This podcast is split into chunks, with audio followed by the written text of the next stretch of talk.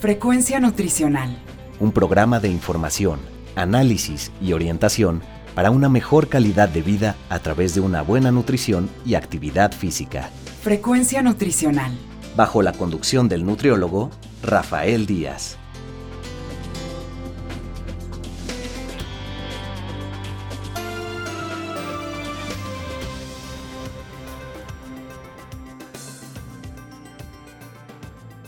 Hola amigos y amigas, les saluda Rafael Díaz García, ya estamos en su programa Frecuencia Nutricional, un programa de la Universidad Autónoma Metropolitana Unidad Xochimilco para Guam Radio 94.1 FM. Antes de cualquier otra cosa, quiero agradecer a todos los que durante estos días nos han seguido en nuestra página web y se han puesto en contacto vía correo electrónico. Sus comentarios y sugerencias son muy importantes para todos los que hacemos este programa. Recuerden que Frecuencia Nutricional es un programa hecho por personal docente e investigadores de la licenciatura en Nutrición Humana de la UAM Xochimilco para todos ustedes, y el cual tiene como objetivo informar, analizar y orientar en los diferentes temas relacionados con la alimentación y la nutrición. El día de hoy contamos con la presencia de la maestra Leticia Cervantes Turrubiates. Ella es eh, profesora e investigadora de la UAM Xochimilco y además también investigadora en el Instituto Nacional de Ciencias Médicas y Nutrición Salvador Subirán.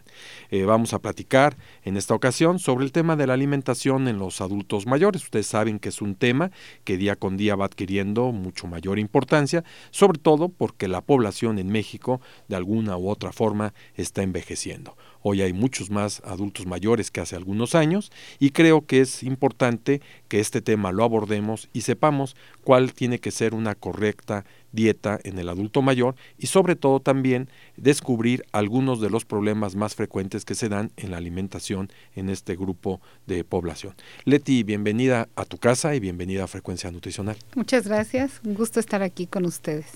Bueno, ¿por qué no empezamos definiendo eh, de alguna forma ¿Qué es el adulto mayor? Eh, yo sé que hay diferentes eh, maneras, digamos, de clasificarlos, algunos que inclusive eh, pues ha considerado que es de alguna forma hasta despectiva, ¿sí? Otras que es, digamos, alguna corriente de moda, de época, ¿no? Hemos oído hablar de la senectud, de los mayores de 60 años, hoy decir eh, adulto mayor de 60 años, pues bueno, quizás estamos etiquetando a una población todavía joven de alguna manera, porque también la esperanza de vida va creciendo, pero ¿por qué no nos defines tú qué es el adulto mayor o cuál es la forma inclusive más correcta de clasificar? Sí, estadísticamente la Organización Mundial de la Salud declara personas adultas mayores aquellas que han cumplen ya o tienen más de 60 años eh, y, no importa que sean de vida independiente o dependiente. Nosotros hemos visto que, bueno, en varios estudios que se han realizado en el Instituto de Nutrición, las personas menores de 70 años son totalmente independientes y tienen una vida laboral, intelectual, o sea, realizan todas las actividades cotidianas eh, de una manera eh, como lo dije, independiente, actividades básicas de la vida diaria. Y entonces va a depender mucho del estilo de vida que se ha tenido en épocas anteriores. Eh, esto es desde la juventud, podríamos decir, o desde la infancia. Eh, creo que en esta etapa van a aterrizar todas esas prácticas adecuadas o inadecuadas que van a dañar eh, leve o severamente su estado de salud.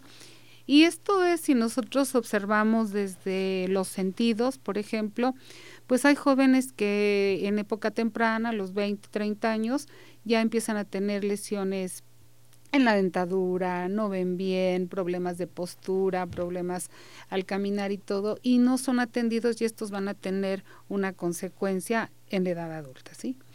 Se dice que, bueno, regresando al, término también de envejecimiento, eh, bueno, hay teorías que nos hablan ya de, de, que la persona, todos empezamos a envejecer desde el momento en que se nace, pero hay una vejez interna y una vejez externa. La vejez interna se inicia a partir de los 30 años en la que hay una involución de los órganos y la externa puede ser a partir de los 60 años, como lo dice la literatura, pero va a variar también dependiendo del de, eh, estilo de vida que ha tenido la persona a partir de los 60 años, pues o un poquito antes ya empiezan las arrugas, empieza a encanecer el cabello, empieza a ser el paso un poco más lento y empiezan a tenerse otra serie de desórdenes.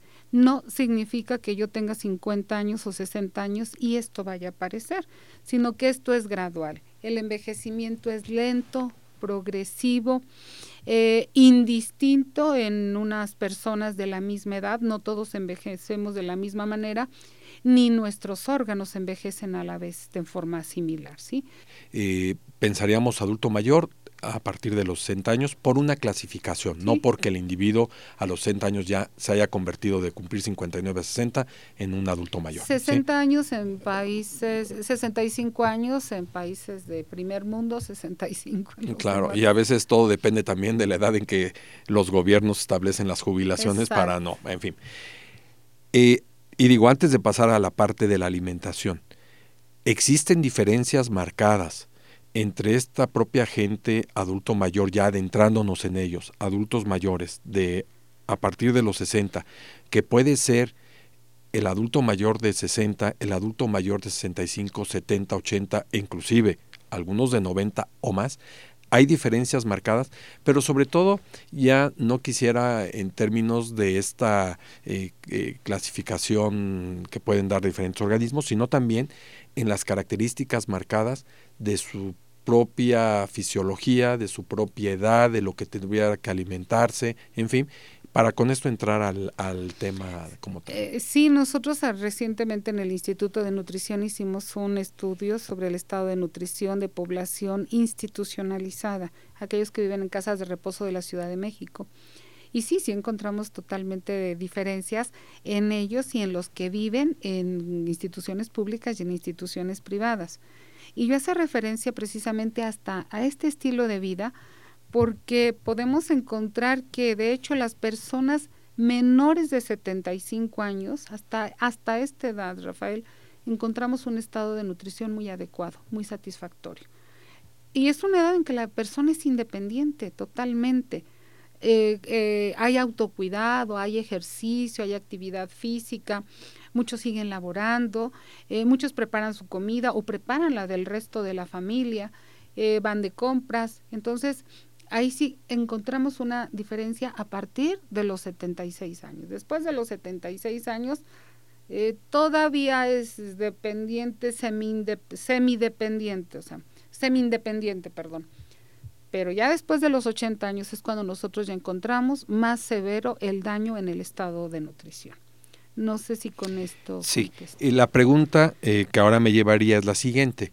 Hay en la etapa de la juventud y previa a ella un cuidado, digamos, materno, familiar a la alimentación del muchacho a partir de que el muchacho, por lo que dices tú, se incorpora a la vida eh, preparatoriana, universitaria fundamentalmente, o a la independencia ya siendo un joven que se independizó, que vive solo o se recién casó, pues hay una eh, cuestión de un cambio de alimentación, lo cual nos lo decías previamente, en el aumento de, este, de alimentos ricos en grasa, baja la, el consumo de vegetales, de verduras, etcétera, etcétera, etcétera y llegamos a los 70 años o a los 60 años para iniciar por ahí, a los 70 años, y supongo que la dieta también de alguna manera va cambiando, eh, pero parte por el hábito que se tiene a lo largo de ya 70 años o 60 años de edad, en donde se hizo un hábito en el consumo de algunos alimentos que después es difícil erradicar.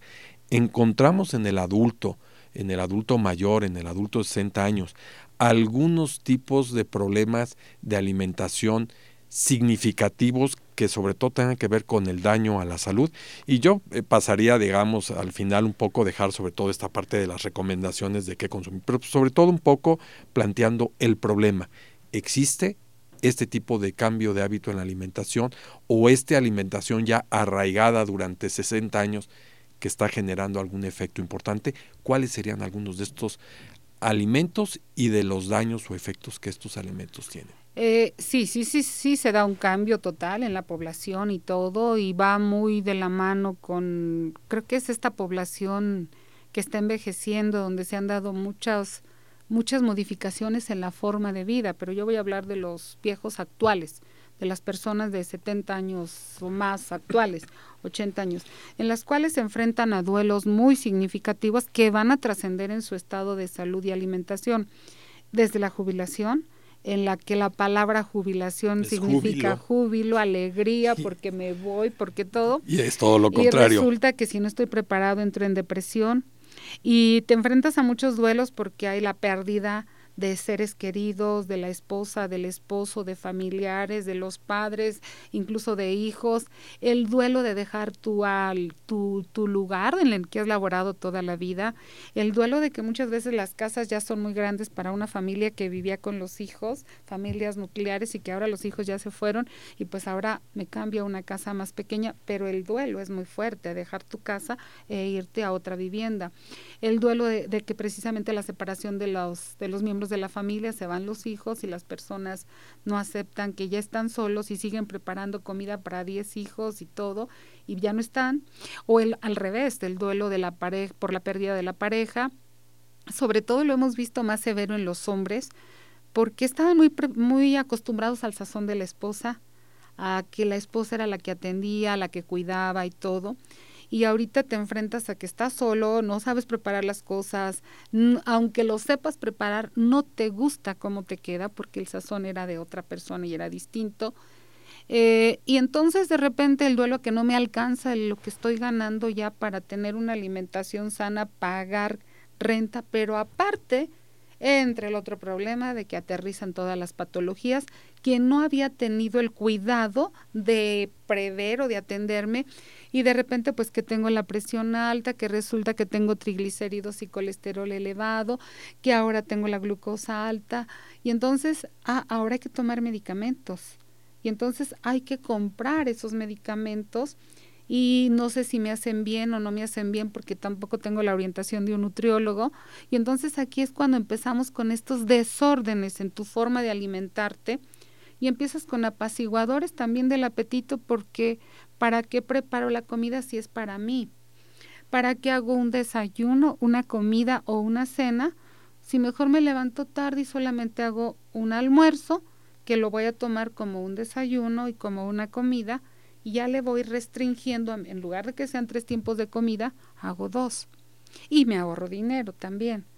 Y además, ¿para qué guiso? Y puedo pagar las medicinas. Y puedo pagar las medicinas, que eso es gravísimo, ¿no? Entonces, vas desplazando tu, tu, tu gasto y todo, y empiezan problemas dentales, sensoriales, que eso es algo muy importante también en la población mayor, que van desde la boca. O sea, no me ha atendido mi cavidad oral, tengo mis, este, me faltan piezas dentales o tengo una placa, pero la placa me la hicieron hace muchos años y no he tenido dinero para ir a que me la hagan la nueva o no la quiero usar porque se me va a gastar. Mejor la uso domingos y días festivos y resulta que mi encía se está adelgazando y ya no me va a servir la placa. Eh, y esos problemas en la masticación van a influir en tu digestión y todo. Eh, el no comprar fruta, el no comer verdura, que va acentuando problemas de estreñimiento tan comunes en la persona mayor, el no tomar agua porque tengo que ir al baño y resulta que tengo que salir porque estoy tramitando mi jubilación y estoy haciendo trámites de lo que tú quieras, pero tengo que salir a la calle, entonces mejor no tomo agua porque me van a dar ganas de ir al baño. Y como no sé dónde voy a andar y si hay baño, mejor no salgo, no la tomo. Y entonces eso acelera más los problemas de, de estreñimiento, de divertículos, estos deditos de guante que se hacen en el intestino, o de estreñimiento, que también son tan severos, y que hemorroides o diuréticos, y no hay fibra en la dieta, y por no masticar, porque no tengo los dientes y no hay la dentadura, me duele. Y entonces son como otra serie de aspectos que hay que cuidar cuando la persona lo puede hacer muy bien. Eh, pero estos serían de los problemas más frecuentes. La descalcificación que se va dando y problemas de anemia, que son de los más comunes. Este es importante, el de la, el de la descalcificación y sobre todo asociado a la osteoporosis. ¿Cuál es el problema aquí que se deriva? ¿La falta de consumo de alimentos eh, ricos en calcio? Creo que aquí son varias cosas. Primero que las personas pues no se hacen una, un estudio, una densitometría, sobre todo las mujeres que, que nos vamos descalcificando desde que somos mamás, desde jóvenes, y pues no cuidamos este, este aporte de calcio. Pero en la edad avanzada, pues nosotros ya nuestra columna vertebral, nuestro esqueleto se va descalcificando porque no hay un aporte adecuado de calcio, porque eh, la porque tomamos alimentos que impiden la absorción del calcio, como podría ser el café o las bebidas de cola, que estas este, gaseosas, que también impiden la absorción de calcio, porque la persona no se asolea, que también esto, el asolearnos nos ayuda a sintetizar calcio. Nosotros veíamos que a los, o vemos que a los bebés les recomienda mucho el pediatra que se asolee y todo. También el adulto mayor se debe asolear, las piernas, ponerse unos shortcitos, andar en casa y todo que se asoleen.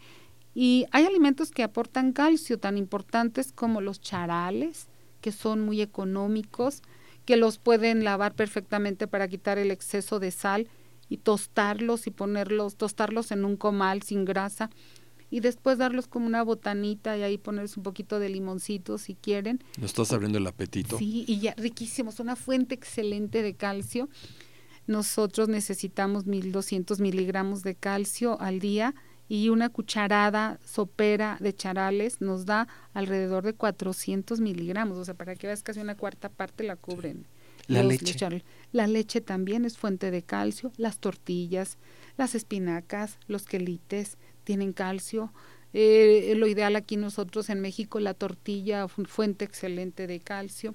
Entonces, eh, muy importante que tomamos esto y bueno, la vitamina C. Aunque no se fije igual que cuando uno es niño. Aunque no se fija igual que en la etapa. Muy importante lo que acabas de mencionar. No se absorbe de la misma manera que cuando eres joven, pero sí es importante. O tomar un suplemento. En el caso de que ya se tenga osteoporosis, cuando ya el hueso esté muy poroso, eh, hay ahorita medicamentos que los debe recetar el médico y todo, y que ayudan a regenerar esta masa muscular.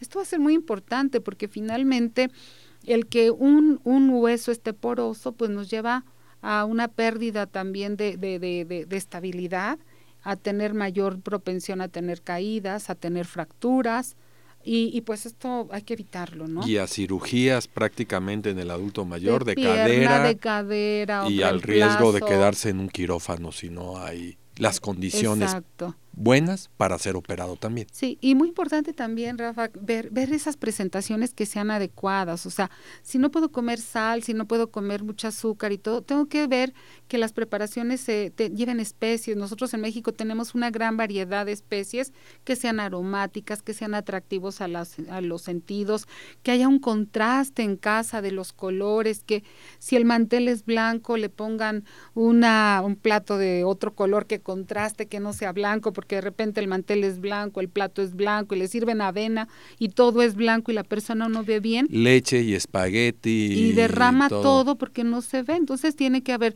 un contraste en el colorido, a lo mejor el mantel blanco, pero le ponemos un mantelito individual en un color que contraste, a lo mejor es, no sé, amarillo y colores fuertes que, que, que resalten hacia la persona el tener paciencia, el darle las cosas finamente picadas para que las puedan masticar, dar suficiente tiempo para comer con tranquilidad, platicar con la persona, porque la persona tiene una gran experiencia y yo creo que hay que rescatar esos valores, toda esta cultura que tienen muchos de nuestros adultos mayores y, cuidarlos y cuidarlos y cuidar esa alimentación. ¿Qué se le antoja comer? O sea, en muchas de las casas, eh, de las familias, pues hacen la comida para todos, pero nunca le preguntan, oye papá, oye abuelito, ¿qué se te antoja hoy? Y a lo mejor le dice, pues se me antoja un eh, pollo en mole verde. No, eso no. Pero es que ahora se me antoja un pollo en mole rojo. No, tampoco lo puedes comer. Se me antoja un chicharrón en salsa verde. No. O sea, y todo es no, no, no. A ver, le voy a dar una pequeña probadita y a lo mejor, mira, el domingo hacemos un chicharroncito en salsa verde. No le voy a poner picante, le voy a dar poquito, pero es la sensación de que es una satisfacción hacia algo que a ti te agrada, ¿no? Preguntar y hacer las cosas de acuerdo a sus gustos, a sus preferencias, eh, evitar que estén solos a la hora de comer, dar suficientes líquidos Si no le gusta tomar agua, pues gelatinas. Gelatinas son muy una muy buena fuente de agua, agua este, que está ahí cautiva nada más, el tratar de dar comidas en un solo plato, que serían pues un caldito tlalpeño, un molito de olla, donde va la verdura, donde ya va el pollo desmenuzado, cuidar mucho las patologías y tiene evitar o procurar dar en, procurar dar en un solo plato comidas en un solo plato porque cuando ellos ven que la sopa que el guisado que el postre se quedan con la sopa y hasta ahí llegué pero puedes dar una comida en un solo plato, como decía, un mole de hoyo, un caldo tlalpeño, donde va agua. De todo va combinado. Van verduras, va la, la, carne finamente picada y ahí ya lo diste. Con eso Y si después te dice ya no quiero más, ya ahí lo comió. Ahí lo comió. y fíjate que hace ratito decías algo, Leti, que me parece importantísimo y reforzarlo. Tú dijiste platicar. Y yo me atrevería, eh, si no cometo ninguna este, arbitrariedad en esto, es escuchar, porque a veces también se sienta uno a comer y tú no hables, tú no hables, y lo que ellos tienen es necesidad de platicar sus vivencias, su vida, su tal.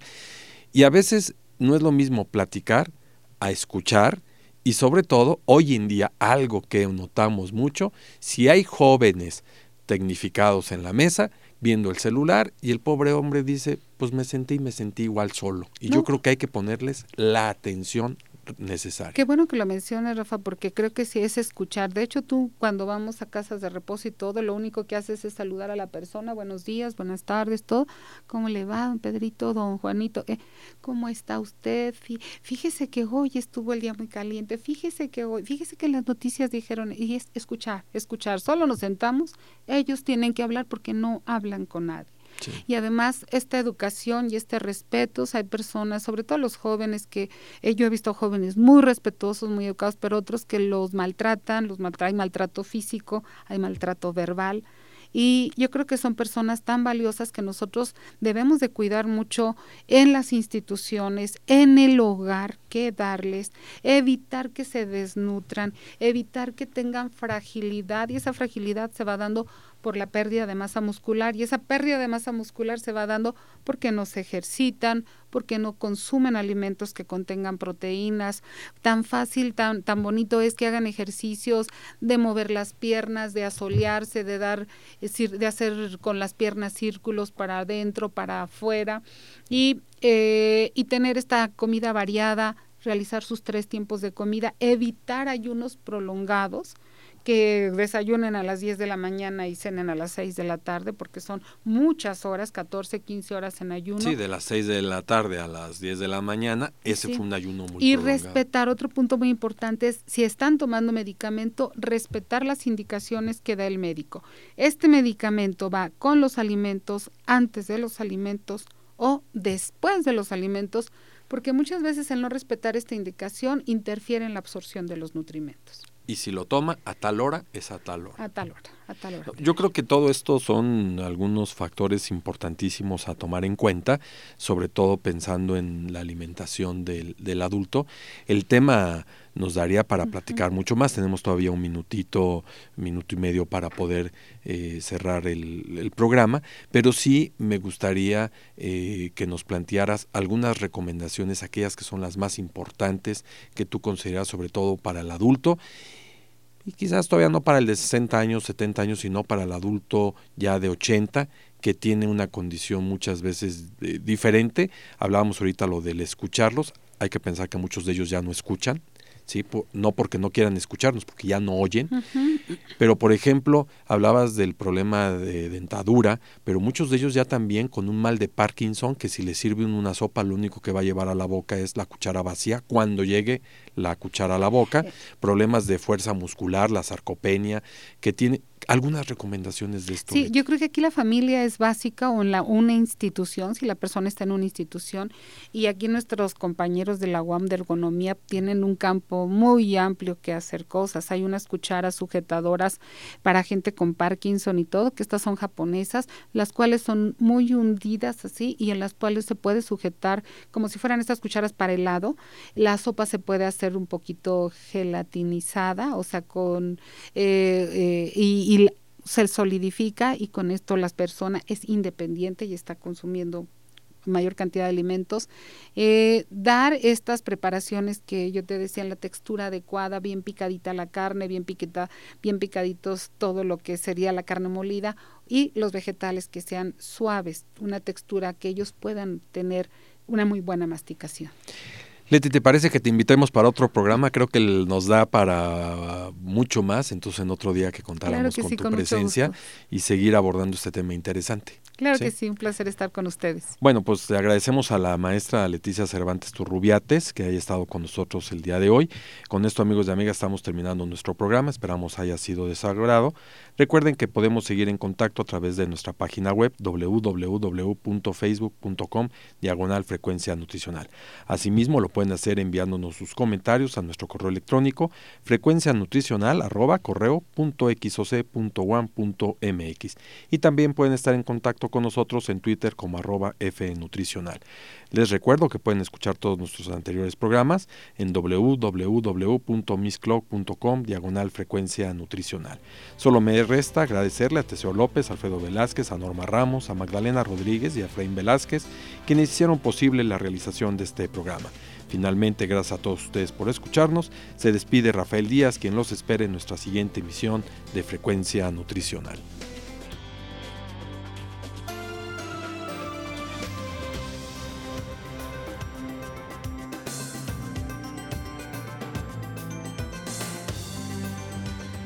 Frecuencia Nutricional.